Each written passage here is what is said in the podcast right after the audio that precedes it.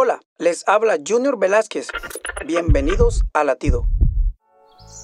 Porque será como el árbol plantado junto a las aguas, que junto a la corriente echará sus raíces y no verá cuando viene el calor, sino que su hoja estará verde y en el año de sequía no se fatigará ni dejará de dar fruto.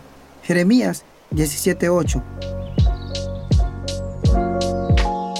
Todos tenemos responsabilidades, cargas y tormentas en nuestras vidas, pero en medio de todo eso podemos florecer. Cuando caminas con Dios, nada te falta. Agradece a Dios donde fuiste plantado, porque aunque el proceso de echar raíces es difícil, a su tiempo daremos mucho fruto y seremos testimonio de vida para los demás. Latido les llega a través del ejército de salvación.